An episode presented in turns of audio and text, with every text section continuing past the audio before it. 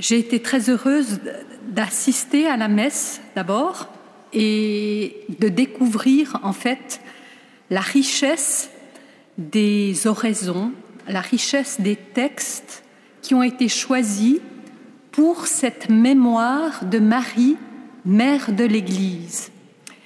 Alors Marie, mère de l'Église, on peut déjà remercier et rendre grâce parce que, eh bien, c'est le pape François qui l'année dernière a proposé à l'Église universelle que euh, cette fête, euh, cette mémoire soit prise en compte.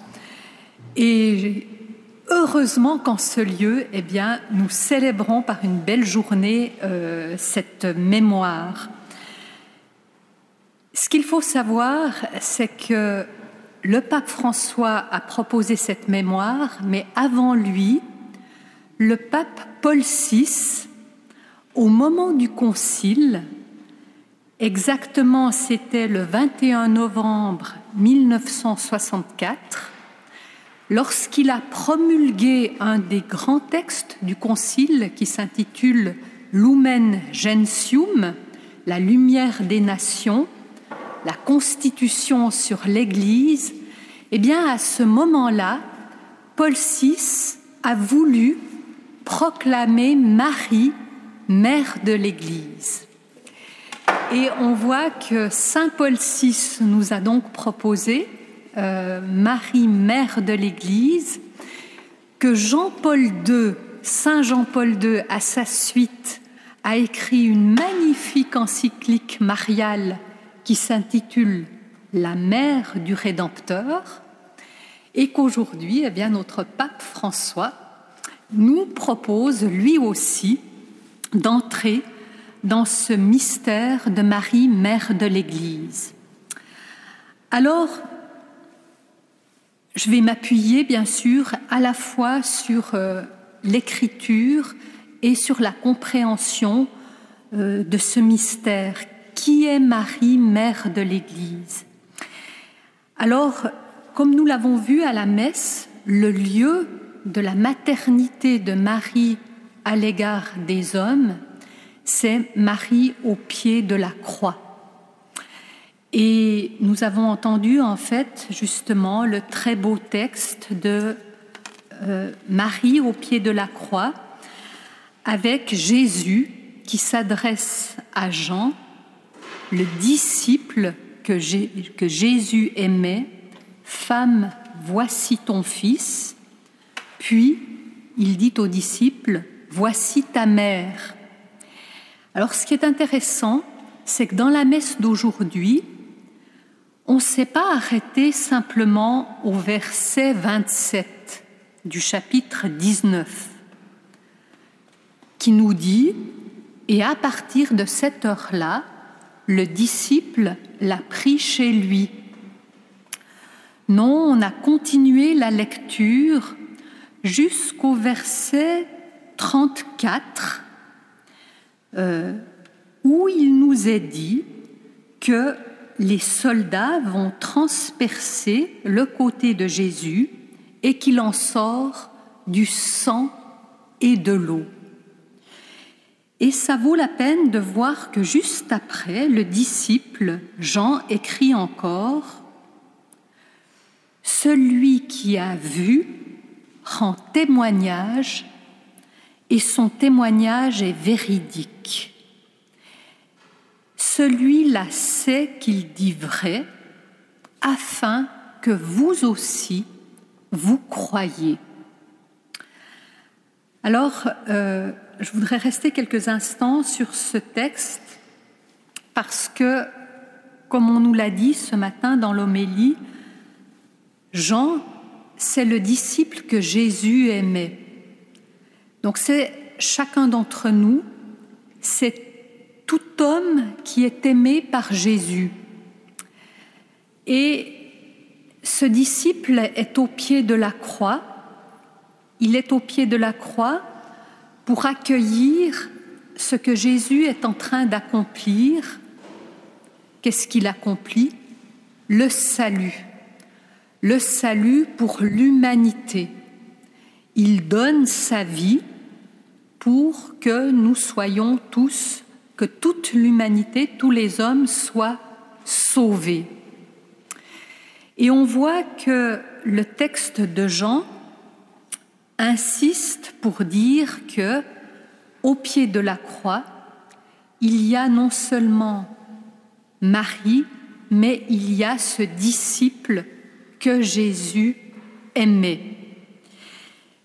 Et quand je regarde ce texte, souvent je me dis, je me pose la question, est-ce que le disciple aurait été là si Marie n'avait pas été là?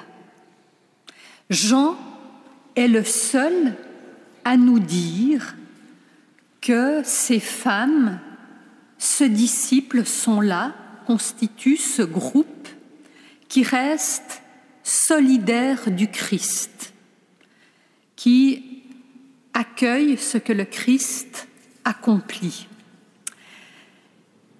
Et j'aime bien des fois euh, en théologie, quand j'enseigne la théologie mariale, poser la question en disant, mais est-ce que le disciple que Jésus aimait aurait été là si Marie n'avait pas été là?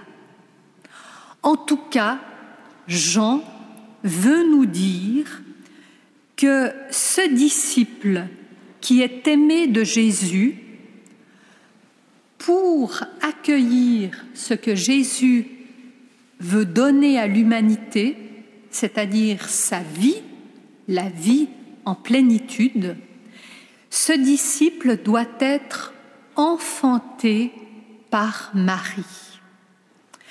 En fait, au pied de la croix, Marie enfante le disciple pour que ce disciple accueille la vie en plénitude. Et c'est quand même euh, ce que je veux dire là, c'est que parfois on interprète la présence du disciple au pied de la croix avec Marie et la parole du Christ, Femme, voici ton fils, voici ta mère, comme si Marie était, je dirais, confiée à ce disciple euh, parce qu'elle est en train de, perdre son enfant bien-aimé. Elle devient veuve, elle, voit son fils mourir, et je dirais comme si elle était confiée à ce disciple. Je crois que beaucoup plus profondément, Marie est là et qu'elle participe pleinement à ce que son Fils accomplit la rédemption, et que cette rédemption, il faut qu'elle soit maintenant accueillie. Ça suffit pas que le Christ meure sur la croix. Il faut que cette rédemption, elle rejoigne tous les hommes. Et pour rejoindre tous les hommes, eh bien Marie est là, et Marie enfante le disciple. Marie permet aux disciples d'accueillir la vie que le Christ est en train de donner en plénitude. Et il me semble que cela nous est montré dans le texte euh, justement après les versets de notre évangile de ce matin, au verset 35, celui qui a vu rend témoignage et son témoignage est véridique. En fait, le disciple bien-aimé, je dirais maintenant Jean, on peut aussi l'appeler Jean, c'est l'évangéliste peut-être, qui était si proche de Jésus. En tout cas, Jean a vraiment accueilli ce que le Christ a accompli et il devient le témoin, l'évangélisateur. Mais cela n'aurait pas pu avoir lieu si Marie n'avait pas été là pour l'enfanter. Et du coup, on comprend que la parole de Jésus n'est pas une parole d'adoption, pauvre Marie, qui maintenant n'a plus son fils, qui est seule, une situation précaire dans la société pour elle. Eh bien non, ce n'est pas simplement une parole d'adoption qui vient remplacer un fils qui est en train de mourir, mais c'est une parole de révélation. Voici ton fils, voici ce que tu es en train d'accomplir pour l'humanité. Alors ça, c'est, je dirais, euh, euh, cela nous permet de comprendre que Marie devient mère de l'Église, non pas simplement comme un titre de plus, un privilège de plus qui serait donné à Marie, mais comme cette action, cet enfantement, elle introduit, elle introduit chaque homme à la rédemption. Ce matin, le Père posait la question en disant, est-ce que c'est Marie qui enfante? Est-ce que c'est elle qui donne la grâce? C'est le Fils qui sauve. Mais si elle n'était pas là comme mère, eh bien, je ne serais pas vraiment sauvée. Voilà. Alors ça, c'était le premier point que je voulais vous partager. Et cela me permet de, toujours dans l'évangile de Jean, il y a un autre lieu où on voit la façon dont Marie agit, la façon dont elle est présente à la fois à son fils, puisqu'elle est mère de ce fils, et aux hommes, à l'humanité, avec tout ce que cette humanité porte, tout ce que cette humanité vit de combats, de difficultés, mais de joie aussi, euh, tout ce qui fait notre humanité parce qu'elle est une femme de notre humanité. C'est pas une déesse, Marie. Et alors, l'autre lieu, que vous connaissez évidemment très bien, vous aussi, eh bien, c'est le début de l'évangile de Jean, au chapitre 2, les noces de Cana. Alors, que se passe-t-il dans les noces de Cana? Je vais reprendre ce texte. C'est Jean-Paul II qui l'a admirablement commenté dans son encyclique La mère du Rédempteur. De même d'ailleurs qu'il commente Marie au pied de la croix. Alors, tout d'abord, ce qu'il note, c'est qu'au début de l'épisode, il nous est dit je cite, Le troisième jour, il y eut un mariage à Cana de Galilée. La mère de Jésus était là. Jésus aussi avait été invité au mariage avec ses disciples.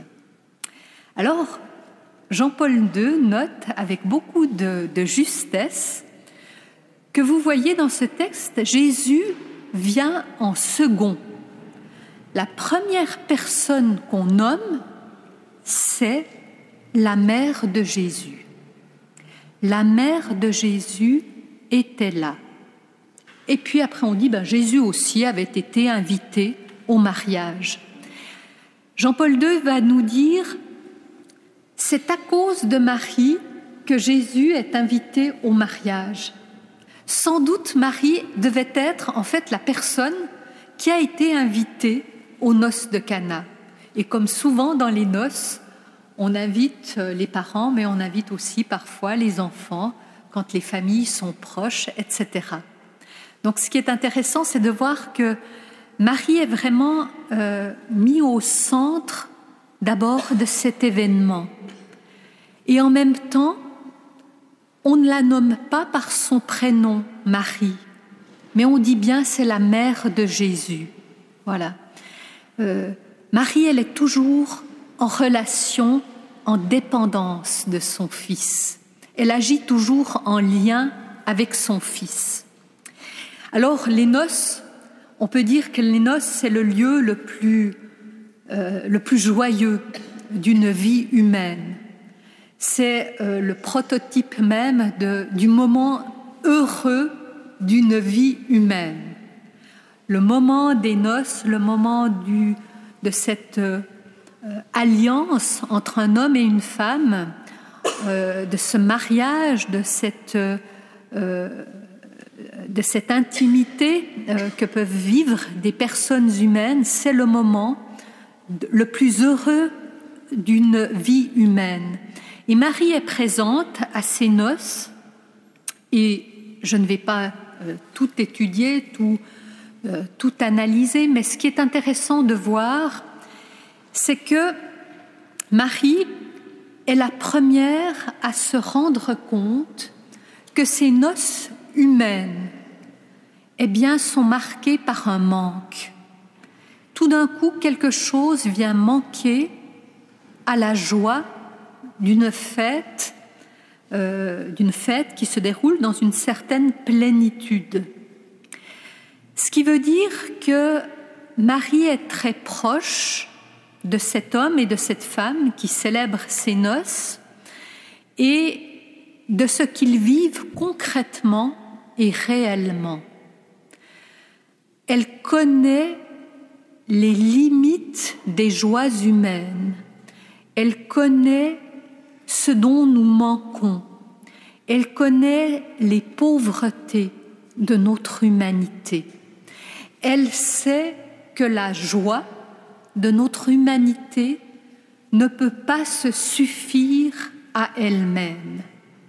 On pourrait dire que le manque de vin, c'est comme une indication qui montre que dans ce bonheur qui peut sembler presque parfait, d'un point de vue humain, dans ce bonheur qui peut combler une vie, eh bien, euh, il y a toujours, je dirais, un, un espace qui peut être comblé par plus de choses.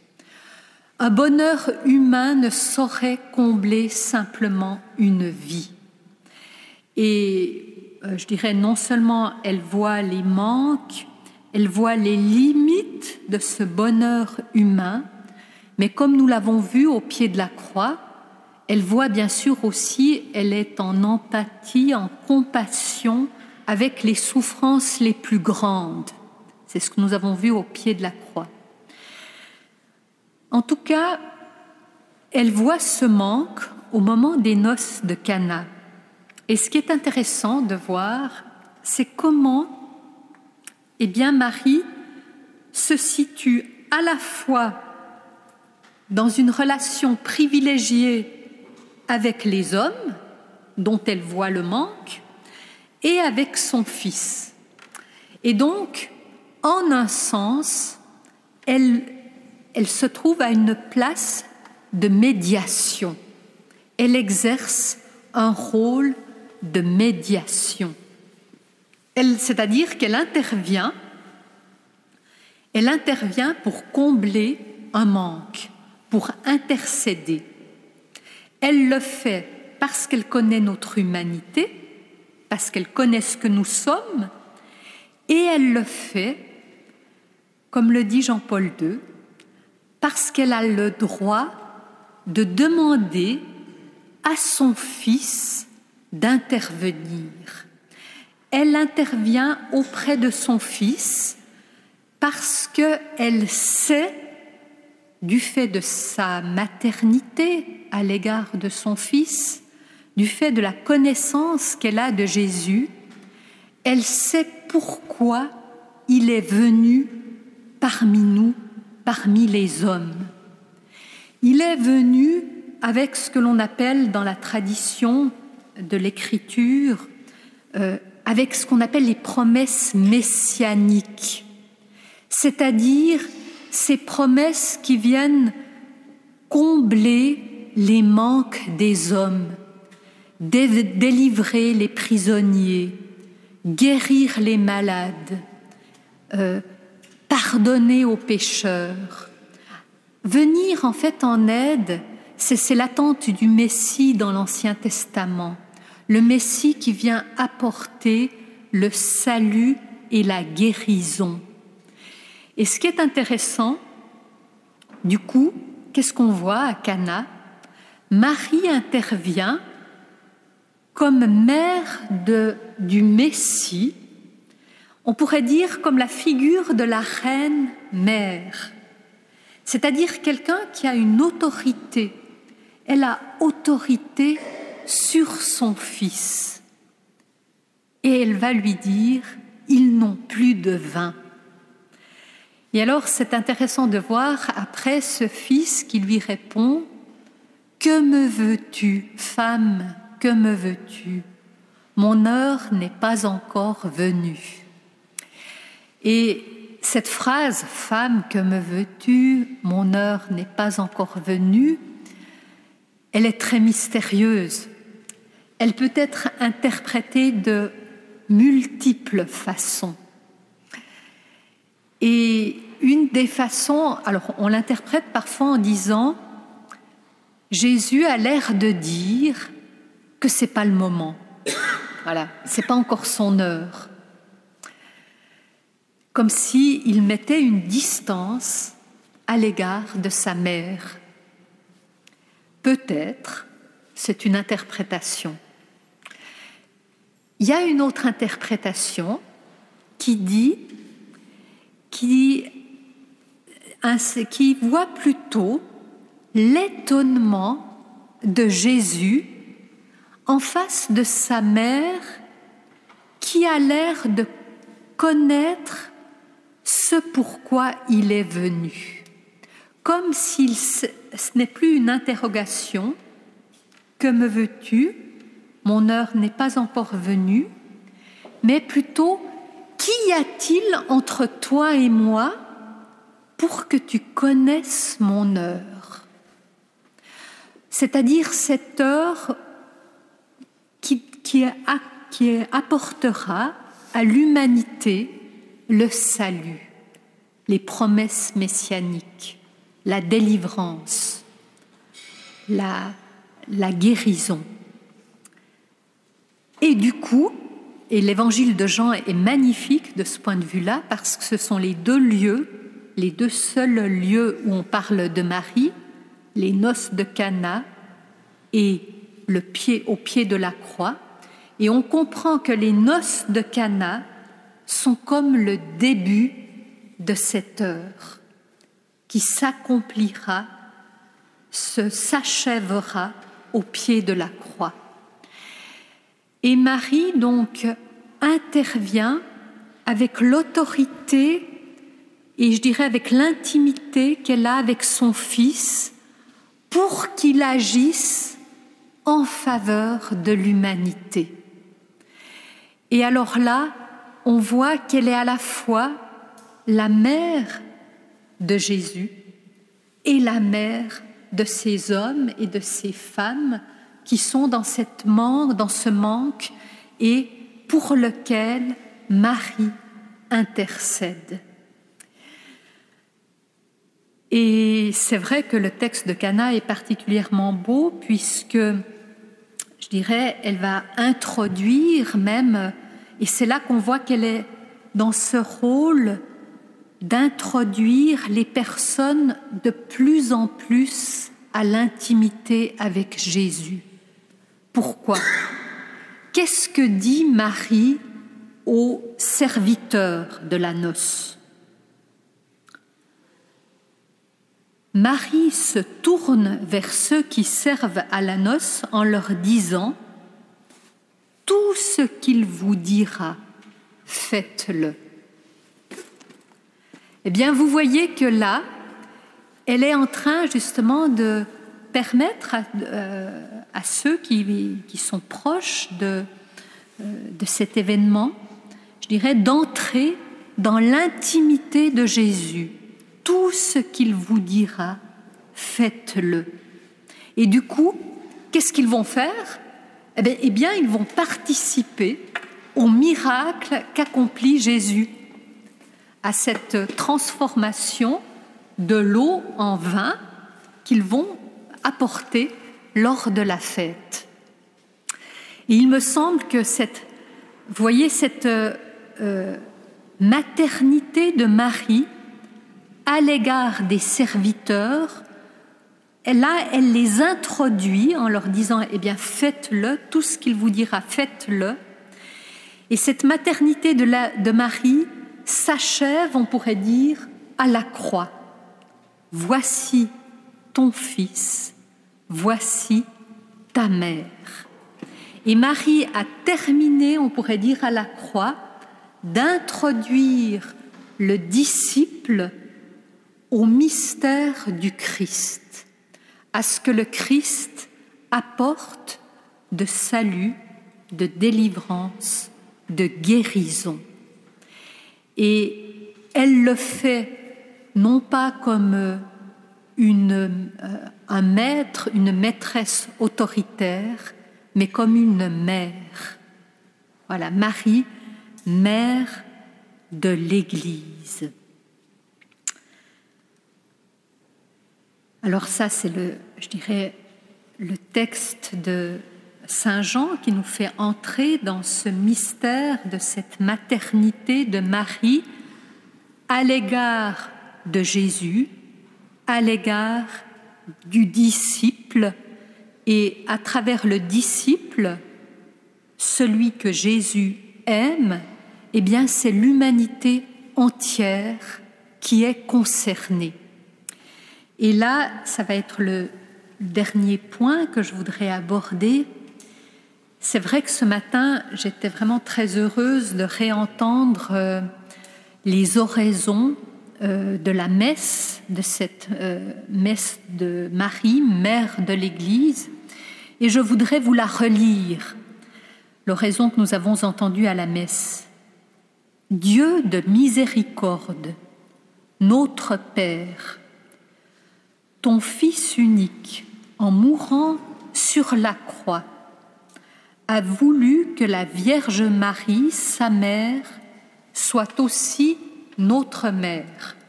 vous voyez, c'est ce que j'ai voulu commenter en regardant Marie au pied de la croix dans l'évangile de Jean. L'oraison de la messe se poursuit en disant Accorde à ton Église soutenu par l'amour de Marie, la joie de donner naissance à des enfants toujours plus nombreux, de les voir grandir en sainteté et d'attirer à elle toutes les familles des peuples. Alors ce qui m'a touchée ici, c'est de voir que la maternité de Marie à l'égard des disciples, à l'égard de l'Église, est une fécondité non seulement dans l'Église, et on l'a bien vu puisqu'on a eu des baptêmes le soir de la nuit de Pâques, donc euh, il y a toujours des enfants qui s'agrègent à l'Église, qui reçoivent euh, cette euh, cette sainteté, ce salut donné dans l'Église, mais il y a encore bien plus. Il y a aussi cette joie d'attirer à elle, donc Marie, a la joie d'attirer à elle, avec l'Église, toutes les familles des peuples. Voyez ce qui est extraordinaire, c'est que quand Marie est mère de l'Église, en fait, je sais, je sais qu'elle est aussi mère de tous les hommes. Et là, euh, comment comprendre cela? Eh bien, euh, c'est en fait le texte de la proclamation de Marie, mère de l'Église, qui a été faite par euh, Paul VI au moment du concile. Et je dirais, il a une formule, je vais vous la lire et la commenter. parce que c'est un texte que l'on n'entend malheureusement pas assez souvent, alors qu'il est vraiment euh, très important pour bien comprendre comment Marie est mère de l'Église, non seulement au pied de la croix, mais depuis le moment de l'Annonciation. Alors ça, c'est incroyable. Je peux vous dire que euh, là, on entre dans une vision euh, extrêmement belle de la façon dont Marie accueille la révélation que vient lui faire l'ange Gabriel pour qu'elle devienne la mère de Jésus. Alors je vous cite un extrait donc de la proclamation de Marie, mère de l'Église. De même donc que voilà, Marie est donc mère du Fils de Dieu, mère du Christ, mère de Jésus.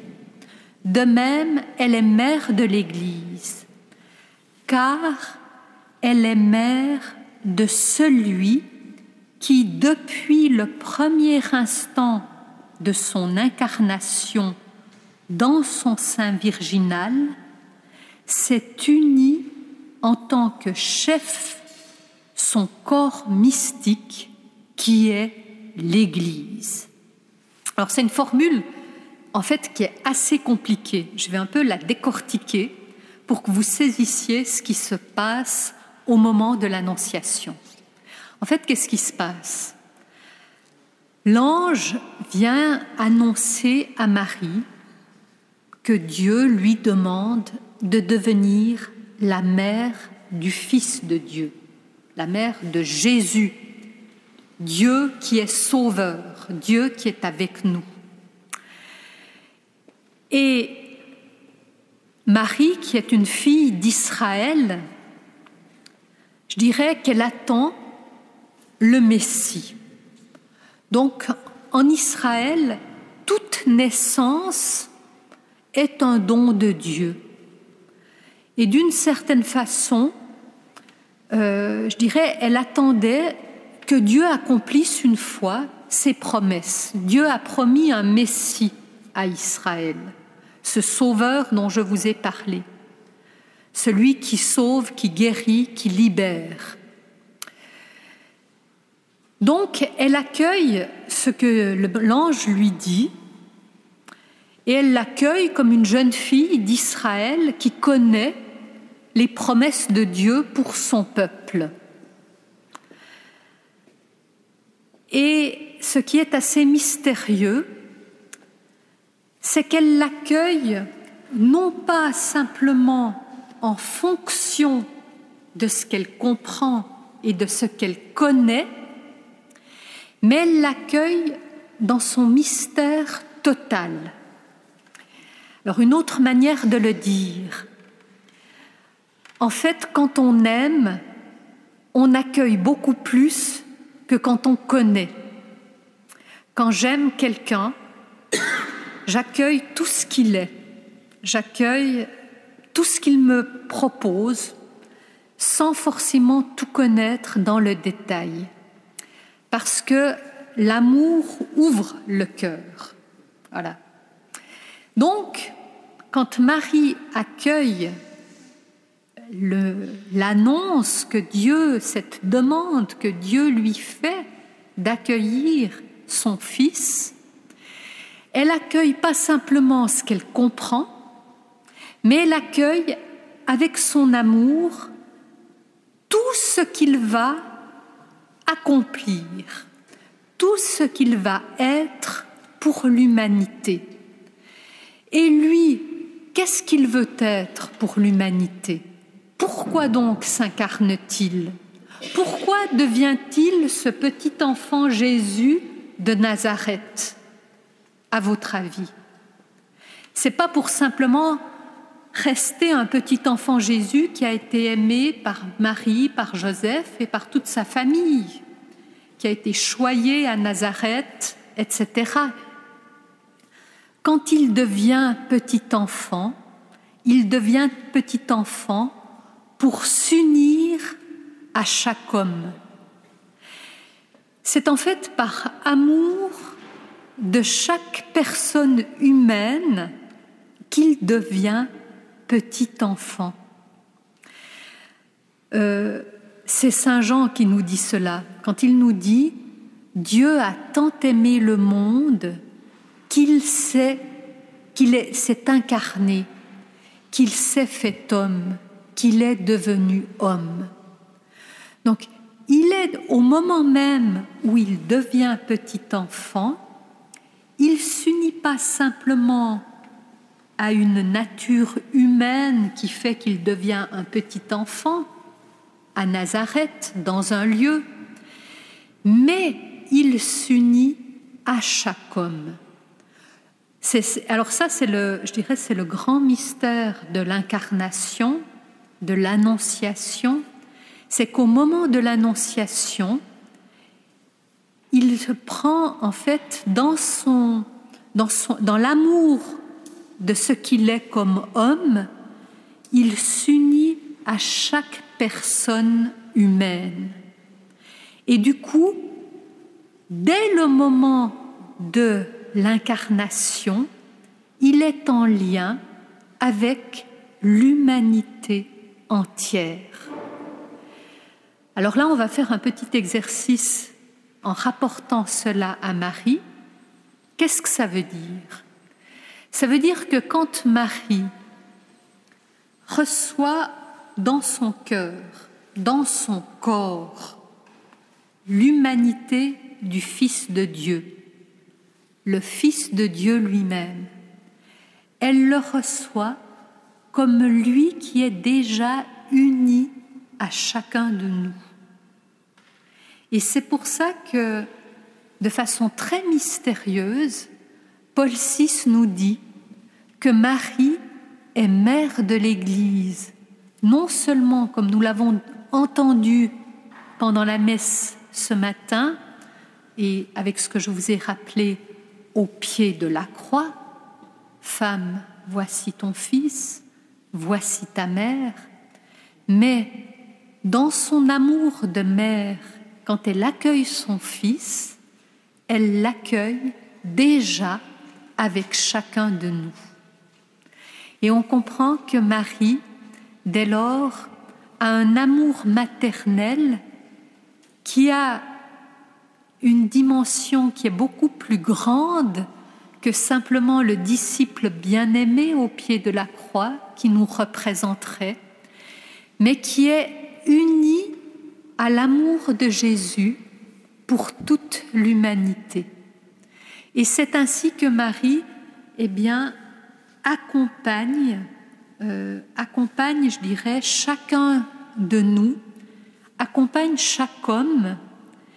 Et c'est pour cela aussi que un des autres textes qui a été choisi, mais que nous n'avons pas pris ce matin, puisque ce matin nous avons entendu euh, comme première lecture le livre des actes, où Marie est en prière avec l'Église, avec les apôtres, mais euh, on aurait pu prendre un autre texte qui est aussi très intéressant, qui est le récit de la Genèse. Le récit de la Genèse au chapitre 3, verset, euh, je vais le prendre maintenant, au chapitre 3, verset 9 et ensuite verset 20. Et vous allez voir pourquoi il est important que nous puissions aussi entendre maintenant ce récit. C'est le récit après la chute de l'homme, après le péché, dans notre situation. Et alors, il y a deux versets qui sont très importants. Je ne relis pas tout, mais je vous cite deux versets. Le premier, c'est Dieu qui dit au serpent, et il s'adresse également à la femme, Je mettrai une hostilité entre toi et la femme, entre descendance et sa descendance. Celle-ci te meurtrira la tête et toi, tu lui meurtriras le talon. Voilà, la femme est associée à la victoire. Et on a entendu, hein, on, on prie ici Notre-Dame des Victoires. La femme est associée à la victoire que le Fils apporte sur le tentateur, sur le péché. Et le texte qui se termine au verset 20, quand la femme a enfanté, le verset 20 du chapitre 3 de la Genèse nous dit L'homme appela Ève, l'homme appela sa femme Ève, c'est-à-dire la vivante, parce qu'elle est la mère de tous les vivants. Vous rapportez maintenant cela, ce texte, la mère de tous les vivants parce qu'elle est la mère des vivants, la mère de tous les vivants. Mais qui est-elle, cette mère de tous les vivants? C'est non seulement la femme qui enfante dans l'histoire, dans le cours de l'histoire, mais c'est surtout Marie qui enfante au pied de la croix, qui est la mère de tous les hommes sauvés par son Fils. Là voilà la mère de tous les vivants, la mère des vivants.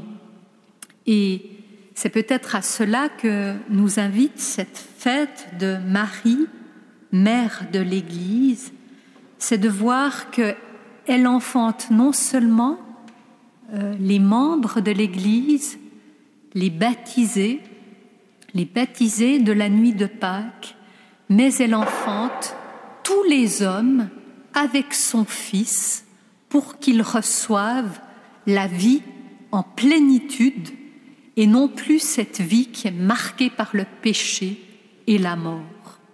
Et c'est cela, on nous l'a dit ce matin, la grande espérance de Marie, mère de l'Église.